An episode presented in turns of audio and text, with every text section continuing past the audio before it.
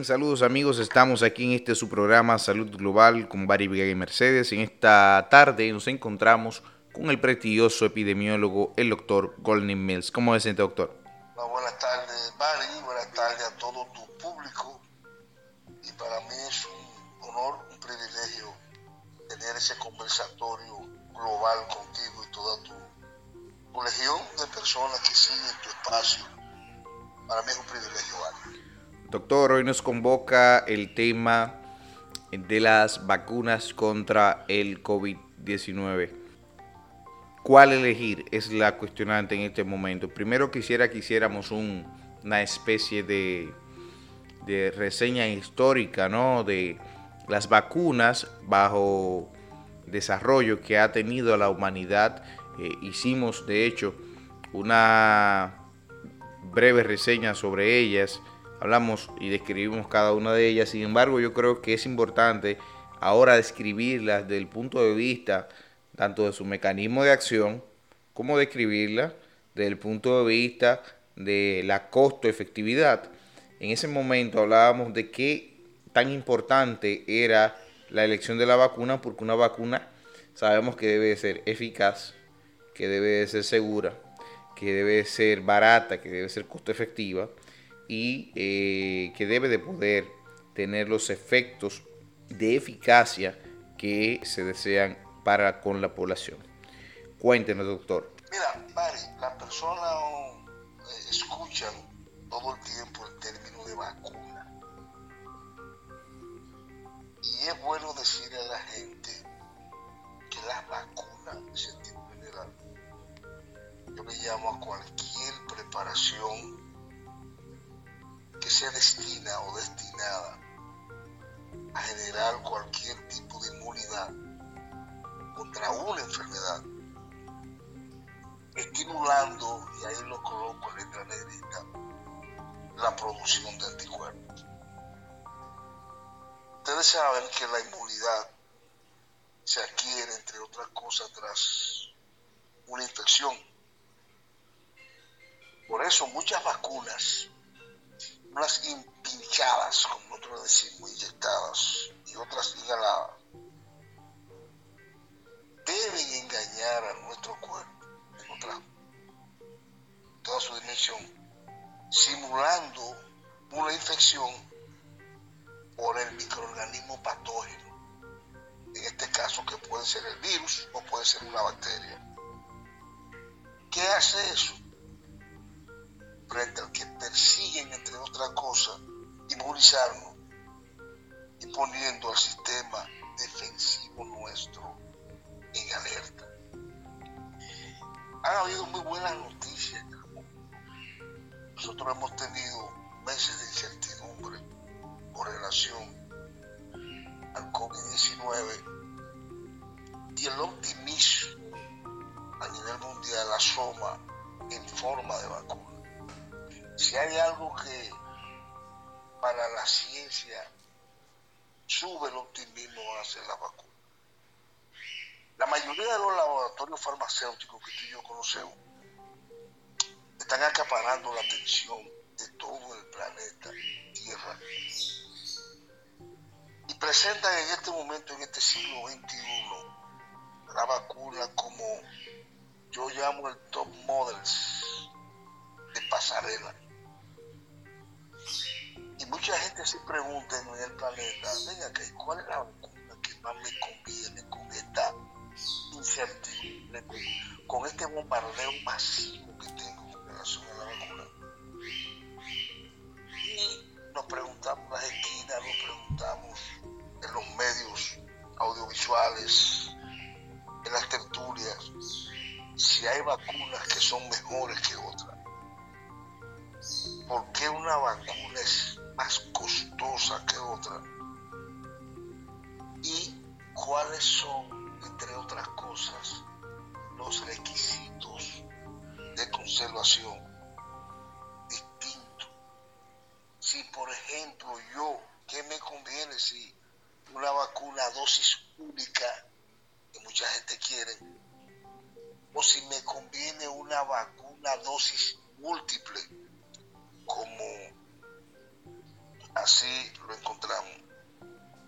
Eh, yo creo, no creemos, cuando nosotros nos contactamos, si es la palabra, con microorganismos indeseados, hay unas células plasmáticas que nosotros llamamos linfocitos B. Producen anticuerpos que lo están esperando. Lo, neutralizan. Y esos linfocitos B van a evitar que nosotros nos enfermemos.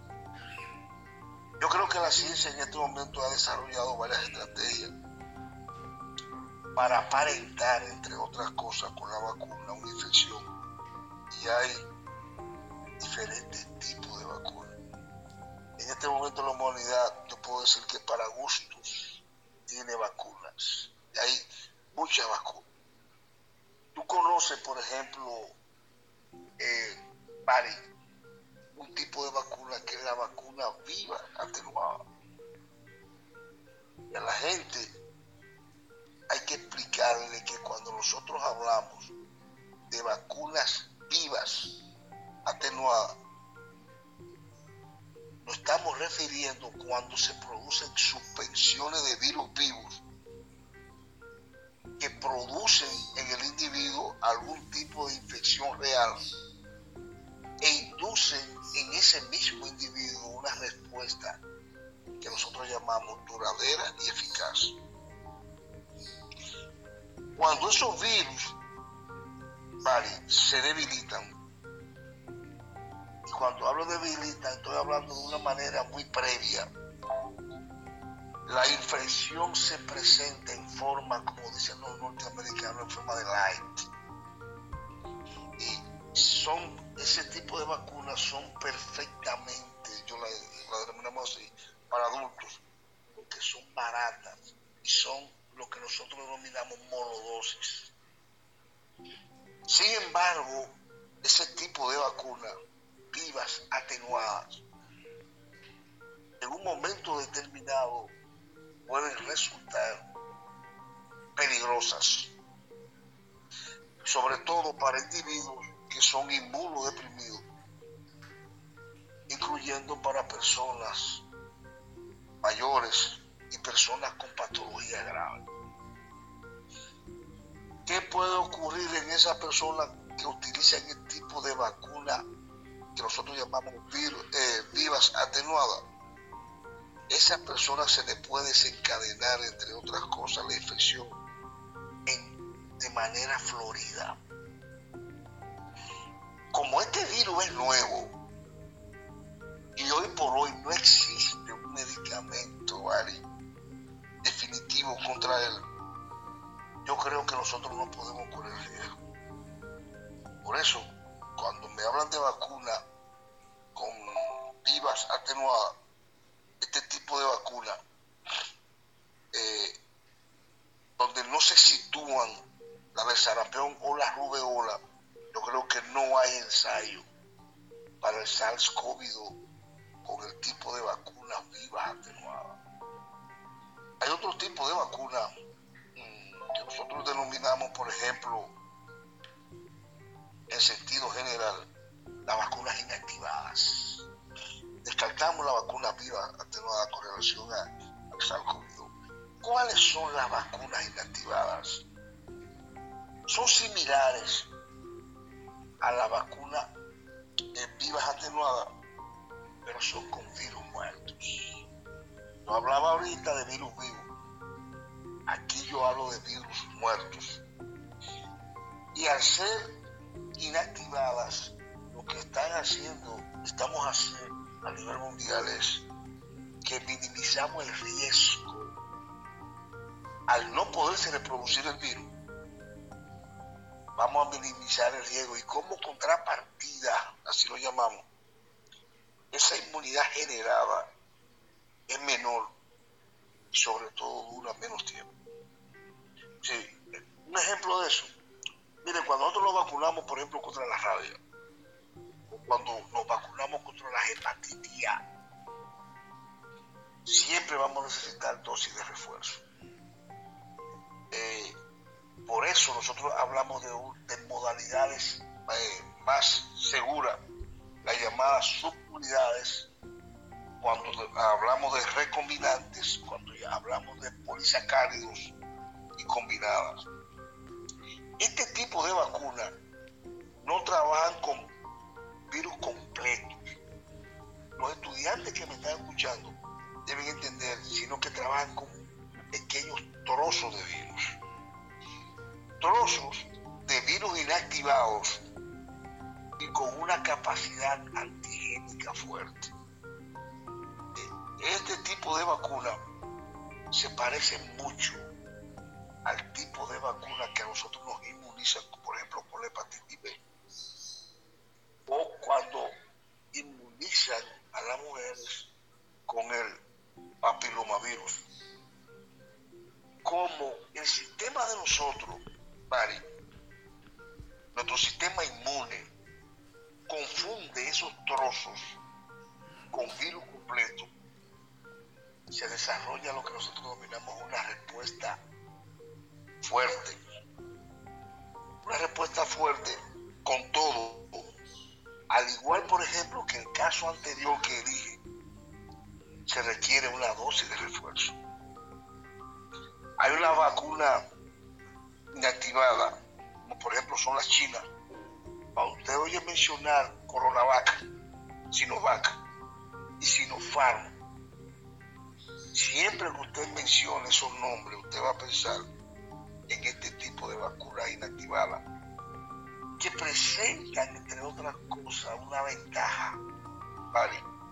Y es la ventaja de que se puede mantener y transportar en algún tipo de frigorífico, o sea, cadena de frío convencionales. Es decir, que la temperatura no es, no requiere una temperatura extrema como otras. Entonces, siempre, mi amado lectores, que le estén mencionando la palabra Sinovac, cuando le estén mencionando Sinopharm, piensen siempre en vacuna con virus atenuado. Hay otra que nosotros llamamos toxoides. Y toxoide, cuando ustedes mencionan la palabra toxoide, es cuando lo que causa la enfermedad no es el microorganismo, sino la toxina que la produce. por eso se llama toxoide. Ese tipo de vacuna se va a crear desactivando esa toxina y logrando al desactivar esa toxina, entre otras cosas, la inmunidad contra ella, no contra el microorganismo. Ese tipo de vacuna solamente ocurre con algunas bacterias, como la responsable del tétano o la difteria. Como el SARS-CoV-2 es un virus y no genera toxina, y es bueno que los estudiantes sepan eso. El SARS-CoV-2 es un virus y no genera toxina. No hay ningún tipo de ensayo de vacuna con este tipo, o sea, con toxoide.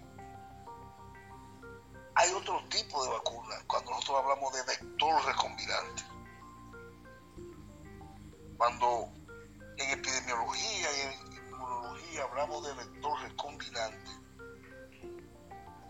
estamos hablando como de una sustancia,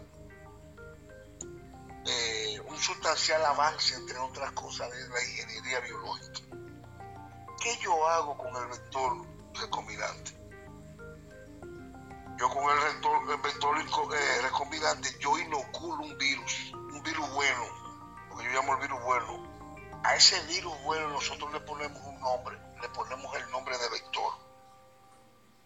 Ese vector, que es virus bueno, va a llevar en su interior, en vez de su ARN original, ese vector, va a llevar una proteína para sintetizar proteínas del virus malo. Y cuando ese virus, el bueno, entre en nuestro interior, no nos va a causar la enfermedad, porque es bueno, lo que he dicho. que va a provocar ese virus bueno, en nosotros ese virus bueno va a inducir la inmunidad contra el virus malo. ¿Por qué? Porque va a expresar en términos sustanciales su proteína. Cuando yo hablo de virus bueno y virus malo, yo me refiero cuando ustedes, nosotros radicamos la viruela en el año 1980. Y la viruela que se radicó en nuestro planeta, específicamente en el 80, uno de los que ha sido lo que yo denomino uno de los más grandes logros de la biomédica, eh, este tipo de vacuna no replicante, me refiero cuando ustedes oyen mencionar la vacuna de la Universidad de Oxford, la vacuna AstraZeneca, cuando ustedes oyen mencionar un tipo de vacuna, una china que llama CanSinoBio de, de Petrovax, cuando los estudiantes oyen mencionar la británica, que en estos días está muy de moda, la de Johnson, que ha tenido más o menos una eficacia de un 88%. Y cuando ustedes han oído mencionar una vacuna que es la, la rusa, la, RAN, la GAM COVID o la Sputnik 5, eh, los rusos han empezado a vacunar a su población de forma más o menos inminente. Ese tipo de vacuna, AstraZeneca, la Sputnik, la vacuna china, requiere dos, se necesitan dos dosis.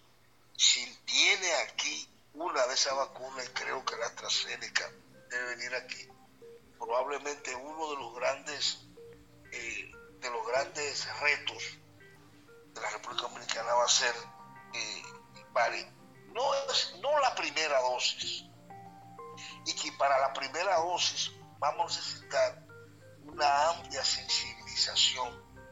Individuos como tú que le hablen a la población. Pero para la segunda dosis conociendo tú la naturaleza del pueblo dominicano vamos a necesitar un apoyo extraordinario de todas las fuerzas vivas de la población, porque el dominicano en sentido general no ha sido acostumbrado en los últimos 50 años a un intervalo de 17 a 18 días ponerse una segunda dosis. Y tú sabes, por tu capacidad, porque has sido un individuo que ha estado en el terreno, eh, vale, que la segunda dosis, que es la que nos va a dar la cobertura y la inmunidad, sobre todo esa, a nosotros, va a ser mucho más difícil que la primera dosis. Hay un tipo de vacuna que yo que denominamos la vacuna de ADN. Y cuando hablamos de vacuna de ADN, es cuando tú eh, inyectas, cuando tú provocas una inyección del ADN a través de un vector de presión. Ese ADN que tú inyectas lo que va a hacer es que va a codificar una proteína de interés. Y al codificar esa proteína de interés, tú vas a inducir la activación del sistema inmune. Como el virus de nosotros este coronavirus, lo que tiene es ARN y no ADN, ese tipo de vacuna en este momento de ADN, y es bueno que los estudiantes lo sepan, no se está ensayando con esta tipología. Ahora, cuando yo le hablo de ADN y le hablo de ARN, es el último grito yo llamo el top model de la moda de vacuna biotecnológica. Cuando yo, le hablamos del ARN, nosotros no inoculamos el antígeno para desencadenar la, respuesta inmune. En vez de inocular el antígeno, nosotros lo que hacemos es que esclavizamos células vivas. Es la palabra esclavizarla en el laboratorio. Nosotros lo que hacemos es que con este tipo de vacuna eh, hacemos que se produzca la mayor cantidad de respuesta inmune. Eh, ejemplo, si nosotros pinchamos directamente millones de ARN, eh, va a ocurrir ese asunto. Pero ¿cuál es el problema? Tenemos, nosotros tenemos, y ustedes han dado esa materia, una gran cantidad de enzimas ARNasas que pueden destruirla. Es más, la tenemos en nuestro medio interno, como por ejemplo en la piel. La tenemos en el aliento. Entonces, el riesgo de destruir ese ARN antes de que se cumpla su papel es altísimo. Entonces, ¿qué, qué se está haciendo? Mira, estamos colocando una envoltura, una envoltura nosotros dominamos lipídica, protectora, y se hace lo que nosotros llamamos un lacacito, o sea, una especie de chocolate con millones de moléculas del ARN. Es una tecnología muy compleja, Barry, y que ha supuesto, entre otras cosas, una inversión muy cara de investigación. Por eso yo lo llamo que son las vacunas más caras. ¿Cuáles son esas vacunas que, estamos hablando de este tipo de las enzimas RNA? La vacuna mRNA, la moderna, y la Pfizer y la alemana Biotech. esas tres vacunas que son extremadamente caras y que lo he explicado lentamente para que comprendan, se basan en esta ingeniosa idea. Miren, pero ¿cuál es el problema? Vale, la envoltura que dije como de chocolate, otros llaman de lacacito, es muy débil. Y ese tipo de vacuna necesita mucho frío para su observación y requiere un transporte a una temperatura. Y ahí tenemos que hacer mucho hincapié, sobre todo nosotros que vamos a trabajar en comunidades lejanas, en comunidades donde se va a requerir específicamente temperatura de menos 20 y menos 80 grados respectivamente. Y que la vamos a colocar en época de verano o prácticamente cuando empiece la cuaresma a una población que esté esperando esta vacuna eh, eh, específica, sobre todo la Pfizer. Ese, ese inconveniente que estoy diciendo, que para nosotros no es pequeño, es pequeño, por ejemplo, para Estados Unidos, es pequeño para los países de Europa nórdica, nos garantiza ese tipo de vacuna una inmunización segura, una una inmunización eficaz, muy rápida. Yo hablo de un 95%. Y si tú escuchas a Boris Johnson, el primer ministro, por ejemplo, de, Inglaterra, que está hablando de una vacunación masiva de la población británica, con, además de la AstraZeneca, con virales de la Pfizer. Eh, ese tipo de vacunas que he dicho son las que presentan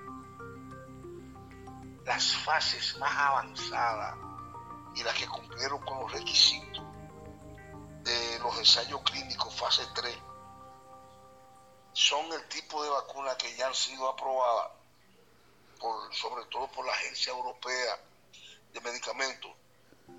Y hay una gran cantidad de vacunas, muchas más, sobre todo vamos a pensar en vacunas españolas, vacunas indias, vacuna de Cuba, la cubana, Venezuela, y que se están haciendo. Yo creo que todas las vacunas eh, que, se, que se están comercializando en estos momentos en Europa cumplen con este requisito de la Agencia Europea de Medicamentos, que las siglas son EMA. Yo creo que no es momento, en este momento, de no es momento de presiones económicas. Eh, el rigor que caracteriza a nuestro país debe ser más o menos en este momento un modo operandi de buscar la vacuna que llegue al pueblo dominicano. Entre nosotros debe estar la enorme responsabilidad, Pari, de garantizar, entre otras cosas, la, la seguridad de todos los dominicanos en esta crisis, la crisis sanitaria más importante. Yo creo que cuando tú me preguntas cuál es la vacuna más importante, yo creo que la vacuna más importante es la que llegue. La vacuna más importante es la vacuna que nosotros nos vacunemos. Que dejemos el canto de sirena de creer que la vacuna es un chif, que la vacuna es un veneno, que la vacuna que alguien no quiere hacer daño con ese tipo de información. Y yo llego, me voy al año 1920, cuando veo una información de 1921 aquí en San Pedro de Macorís, donde tú y yo nacimos, que el ayuntamiento, la alcaldía municipal de San Pedro de Macorís, buscó 10 quería 10 mil dosis de vacuna contra la fiebre tifoidea, contra la poliomielitis, contra el sarampión, fiebre tifoidea, el sarampión y la fiebre amarilla. Y los concejales en ese momento preguntaban cuál es el precio de ese tipo de vacuna. Y le decían que era 10 centavos cada una y fue el ayuntamiento de San Pedro de Macorís que gracias a eso me buscó la vuelta a esta situación. Yo creo que la vacuna salva vidas. Yo creo que en este momento podemos tener dos combinaciones de vacunas. El nombre a mí no me interesa tanto. Lo importante es que se mantenga la cadena de frío. Si es la vacuna Pfizer que vamos a tener, yo creo que con una respuesta inmunitaria fuerte y larga duración, el objetivo de nosotros que tengamos, entre otras cosas, una cadena de frío importantísima. Si es la vacuna AstraZeneca, lo importante es que la eficacia, la inocuidad y sobre todo que la población esté consciente que necesita vacunarse con eso. Puede ser biosintética, eh, que utilice sustancias artificiales. Pero lo importante es que nos vacunemos. Ese es el mensaje que quiero darle a cada una de las personas. Y creo que es el tipo de mensaje que tú, como individuo importante en eso, también quieres notificar. Estoy a tus órdenes. Doctor, los efectos secundarios, ¿qué son y qué son los efectos adversos? En el sentido general y los efectos secundarios adversos de las vacunas que tenemos eh, para el coronavirus.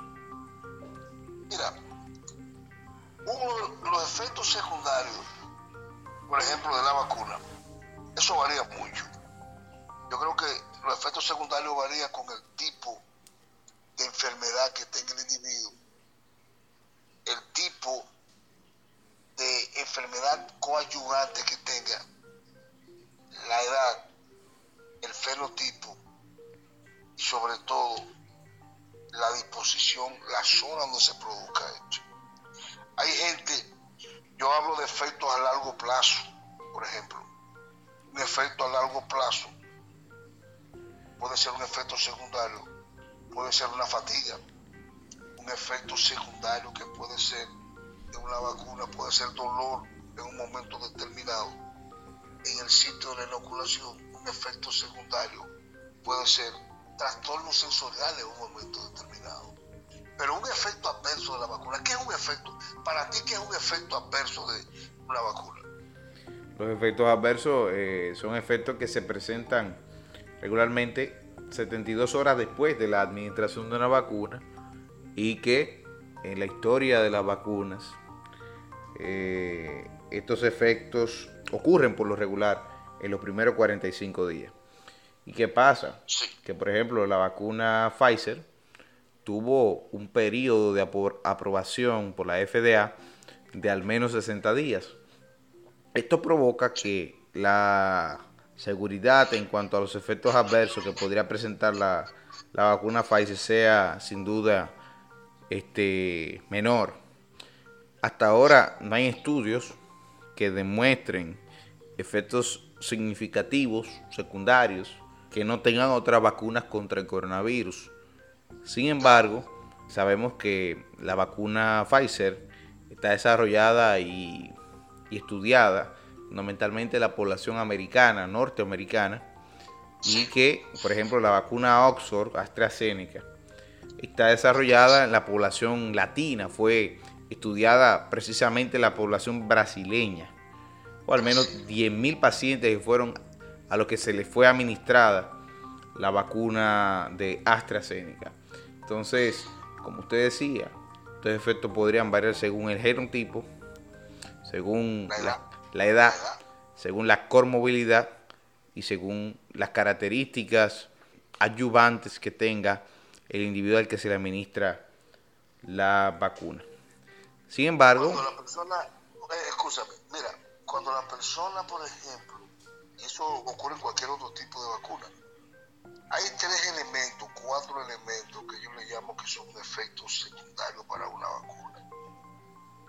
La fiebre puede ser un efecto secundario. Bien. El escalofrío puede ser un efecto secundario.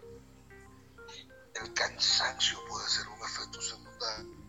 Y en este país, un efecto secundario puede ser en un momento determinado que cuando se le coloque la vacuna, vuelvo a recibir sobre todo la segunda dosis de la vacuna, un efecto secundario podría ser el dolor de cabeza. Y el dolor de cabeza la gente debe de entender que es un dolor de cabeza muy leve, un dolor de cabeza muy moderado.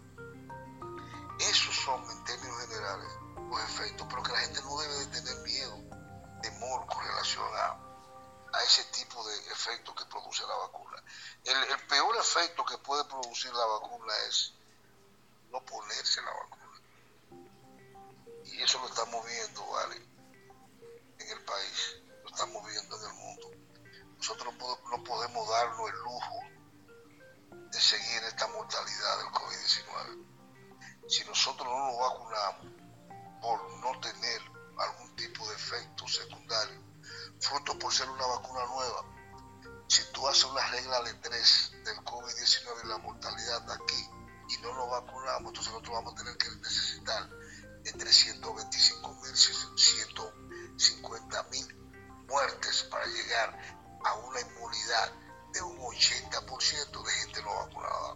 Doctor, y, para con las vacunas que están en desarrollo y las que ya están listas, que ya están siendo comercializadas, ¿cuál eh, resulta más costo efectiva para la República Dominicana. Ya sabemos que el presidente dijo, anunció hace eh, una semana que compró 10 millones de la vacuna Pfizer, 10 millones de la vacuna Sputnik. En total serían 20 millones de dosis de la vacuna contra el COVID. Y esto representa un margen de vacunación de al menos 15 millones de, personas en República Dominicana. Sabemos que la población dominicana, eh, unida a la población extranjera que reside en el país, ronda alrededor de los 11 millones de personas.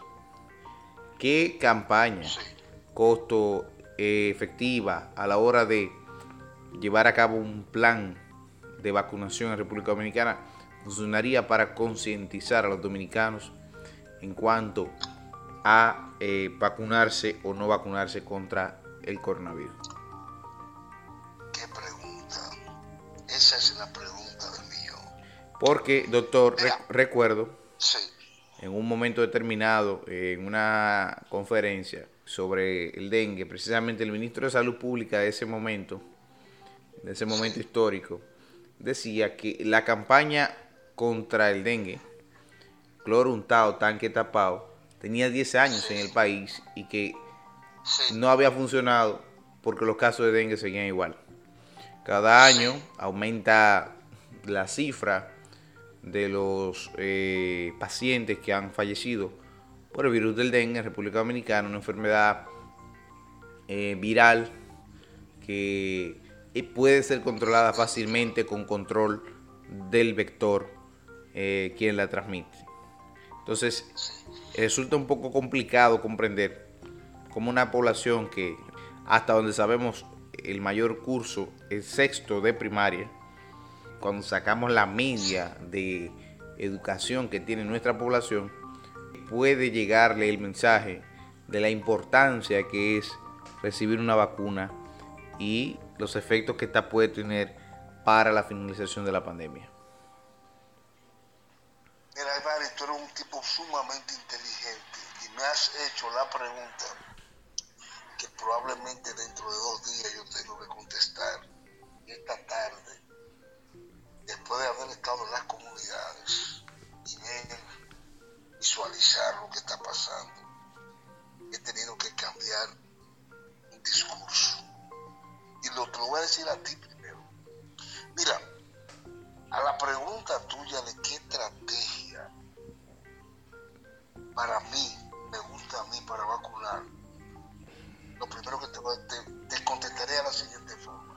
Vale, esto es un país pequeño, de 48 mil kilómetros cuadrados.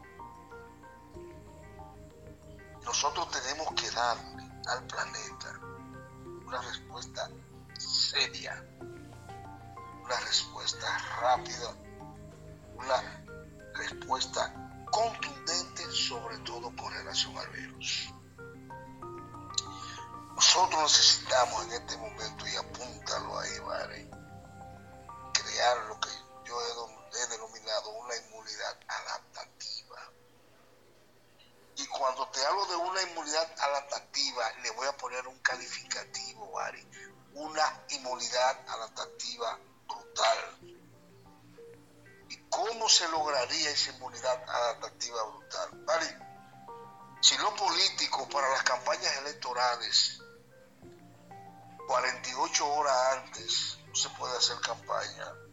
Este momento que, la, que este coronavirus es una batalla de la, de, la, de la sobrevivencia del ser humano, nosotros debemos paralizar todas las actividades del país durante una semana y hacer una vacunación sistemática y continua por cinco días. Una vacunación sistemática y continua por cinco días, donde personas como tú, Bari, van a estar en los medios de comunicación, en las redes, en las emisoras que se están utilizando para la educación esta semana, sensibilizando a la población y diciéndole a la población, vacunémonos y todos los medios audiovisuales hablando de la población de los puestos fijos, similar a cómo la Junta Central Electoral decía, le decía a uno dónde están los puestos de los colegios electorales. Ojo con los colegios electorales. Con los colegios electorales, Bari, puede suceder lo siguiente, que tú solamente vas a tener una población hábil para vacunar y puedes dejar bolsones individuos no cedulados. Y en esta estrategia tú tienes que emplear puestos fijos, puestos móviles y hablarle de una semana antes, después de una sensibilización y capacitación a los equipos de salud que deben ser individuos de las universidades, deben ser los grupos sociales, los, la junta de vecinos, hablarle de cobertura obligatoria, de un 95 a un 98%. ¿Dónde tú deberías tener cobertura obligatoria del 95 a 98% con paro de todas las actividades, los grupos eh, de transporte, los grupos eh, sociales, las iglesias? En las seis provincias que más casos te han dado de COVID-19. Estoy hablando, Mari, de Santo Domingo, el Gran Santo Domingo, te estoy hablando de Santiago, te estoy hablando de la de Puerto Plata, te estoy hablando de La Vega, te estoy hablando de Higüey. Tú debes tener cobertura del 95-98%. Colocando, además de esa provincia, tratando de tener cobertura del 95 y 98% en las zonas turísticas. ¿Por qué? De nada vale tú tener alta cobertura en el Facebook de COVID-19 y tener una cobertura de un 60% en Higüey en Puerto Plata. Porque esto es un problema de demografía, este es un problema de población transeúnte y población flotante. Y si tú no tienes cobertura de un 98% en esa zona, tú vas a tener, entre otras cosas, brotes epidémicos transitorios después de la vacunación. Cuando tú logres cinco días vacunando y aparece un caso, el sistema político nacional, el Estado, cumplió a nivel mundial con haber paralizado el país durante cinco días y vacunado. Y eso es un ejemplo global. ¿Qué ¿Qué tú esperas con eso? Tú me vas a decir, ¿el costo es alto? No, el costo no es alto. El resultado va a ser con eso, y lo hemos hecho en otras condiciones, el resultado va a ser una baja de forma radical de la hospitalización. El resultado va a ser que una, la saturación hospitalaria, no va a haber la saturación hospitalaria y la prioridad en el país, y apúntalo, Bari, no es el individuo que ha sido contagiado. Ese individuo que ha sido contagiado probablemente tenga inmunidad por un promedio de 9 o 11 meses. La prioridad tuya es el individuo que se ha quedado en la casa, que no ha sido contagiado y que tiene que ser vacunado, que tiene que ser inmunizado. Entonces esto es un compromiso de vida. ¿Qué logra el Estado? El Estado logra con eso, con hacer lo que se llama una especie de bloqueo a nivel, a nivel nacional, que la gente vea en la vacunación un sentido, un derecho propio del Estado que asumió con carácter real la cobertura nacional de vacunación. ¿Qué va a suceder? Que el individuo que no se vacunó y que ha sido afectado por el COVID-19, cuando pase ese periodo, él va a tener él mismo un sentido de culpabilidad a nivel familiar, un sentido de culpabilidad a nivel estatal, un sentido de culpabilidad a nivel de qué? De la patria. ¿Qué hay que mantener? Una buena distribución. Yo creo que la vacuna debe llegar al último confín de la República Dominicana. La vacuna debe de llegar y debe ser puesta a nivel, al nivel que tú y yo jamás hemos pensado. Porque en ese nivel más bajo que encontremos, vamos a encontrar un individuo que si no se ha sido vacunado, es el comensal que te va a dar la comida en un hotel, en un restaurante, que va a tener el virus y que va a contagiar al individuo que no ha sido vacunado. Entonces, la labor de sensibilización ya debe de empezar. La estrategia es que los medios visuales, pagarle, eh, eh, colocar cuñas, hacer simposio, hacer lo que tú estás haciendo en este momento, sensibilizando en base a esto y que la población acoja como bueno y válido lo que estamos diciendo. Lo importante no es el nombre de la vacuna, ¿vale? El nombre de la vacuna simple y llanamente es una lucha que tienen, entre otras cosas, las distribuidoras, las fábricas productoras de vacunas para ganarse el mayor pastel. Lo importante es crear la inmunidad, que nuestro cuerpo provoque anticuerpos necesarios para eso. No importa cómo se llame la vacuna. ¿Y qué le digo a la gente? Si tú te vacunaste con AstraZeneca, la primera dosis, vacúnate la segunda con AstraZeneca. Si te vacunaste con Pfizer la primera dosis, vacúnate con Pfizer la segunda dosis. Total, el cuerpo no está, no reconoce la marca de la vacuna. El cuerpo lo que reconoce es la respuesta inmunológica. ¿Sí? Doctor, para finalizar. Sí. Sí. ¿Cómo desde la óptica médica podemos provocar que las comunidades más vulnerables de la República Dominicana tengan acceso a la vacuna contra el coronavirus? Porque hasta, porque hasta, hasta donde yo sé y he tenido la experiencia de verlo lamentablemente de cara, en las comunidades más lejanas de este país ni siquiera se utilizan mascarillas.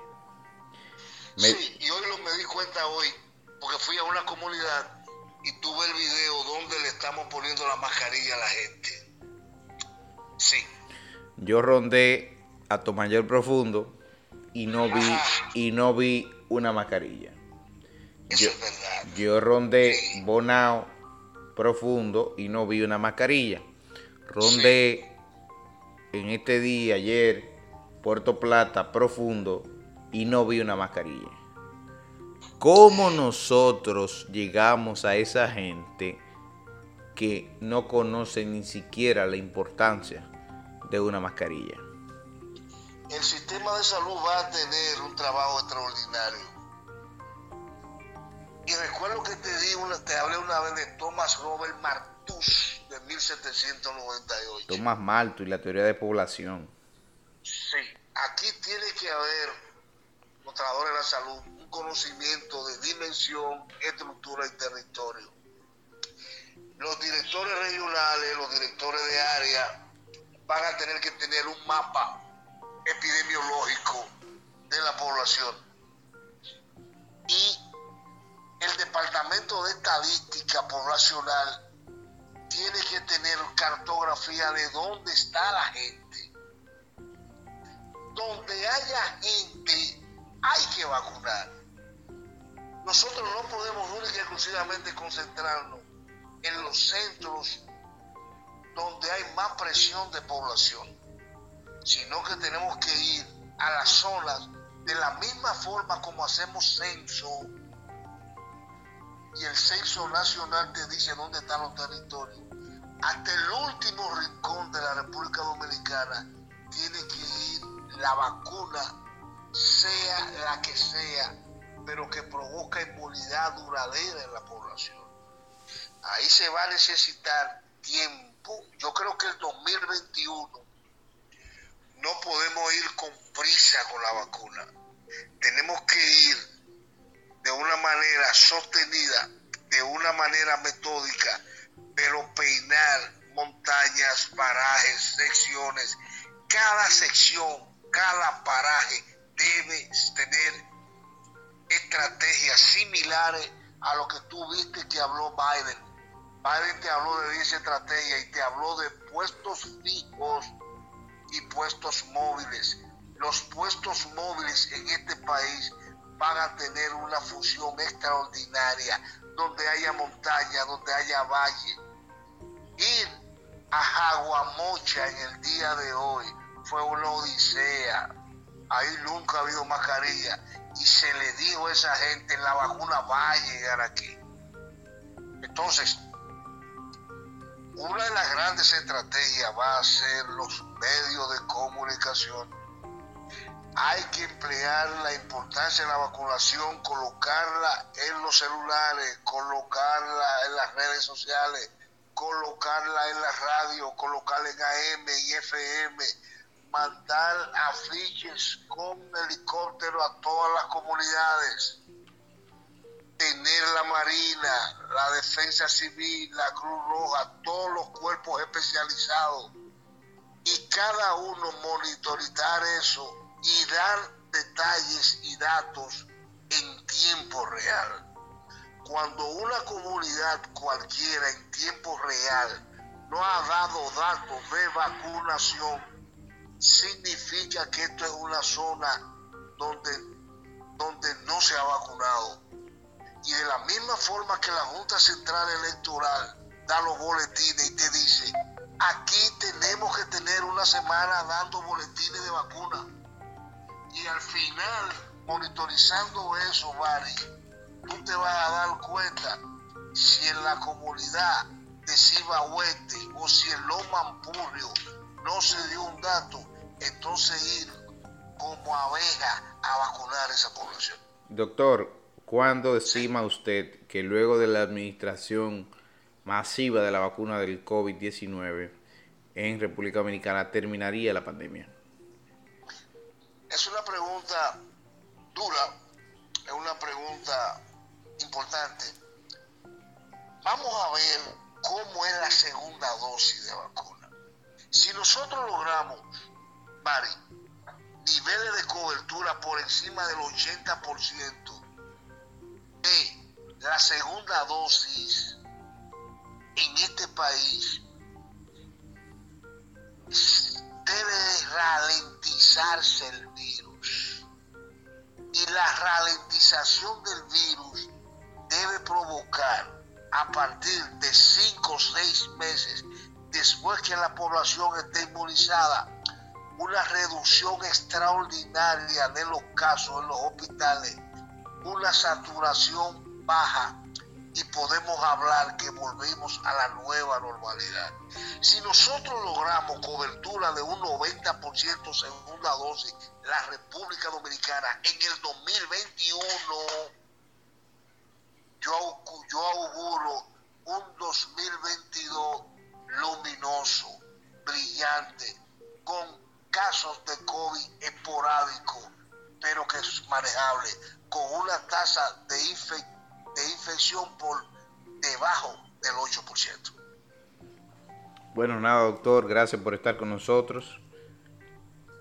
Para mí es un placer, un privilegio, y ojalá volver otra vez.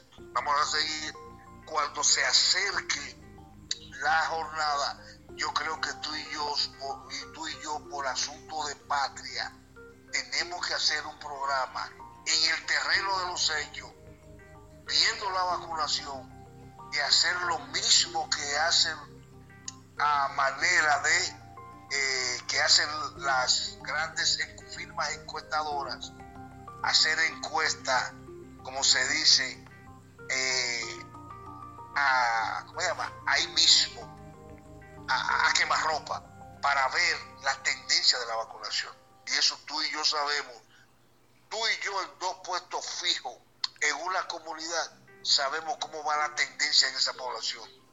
A boca de urna. Vamos a hacer encuesta, tú y yo, a boca de vacuna. Me gusta un término que utilizó un estudiante, un médico Amarillo, que hoy es alcalde de Aguadilla. Él habla de coviveo. Y yo quiero que ese término de coviveo sea también coviveo inmunizado. Que hagamos encuesta a boca de urna para ver cuáles comunidades tienen mejor sistema de vacunación, quién se vacunó más y la comunidad que menos se vacunó, entonces ir a tropel a resolver ese problema. Bueno, gracias por estar con nosotros en este su programa Salud Global con Barrio de Mercedes. Nos vemos en la próxima.